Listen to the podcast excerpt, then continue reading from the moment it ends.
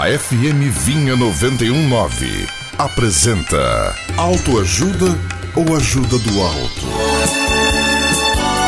Existem algumas afirmações que ouvimos frequentemente de casais apaixonados.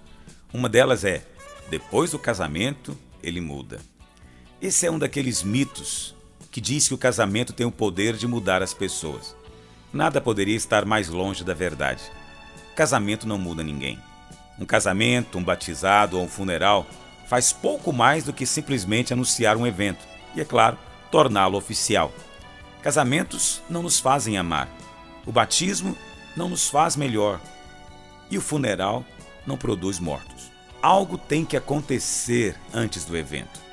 Estes rituais, casamento, batismo, funeral, são todos importantes.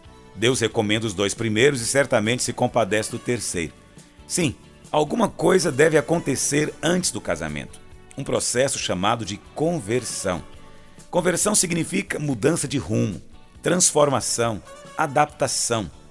A conversão deve acompanhar tanto o casamento quanto o batismo, se quisermos ser bem-sucedidos.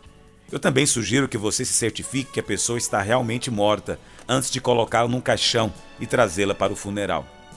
Sem mudança e sem conversão, não adianta esperar depois que o casamento nos transforme.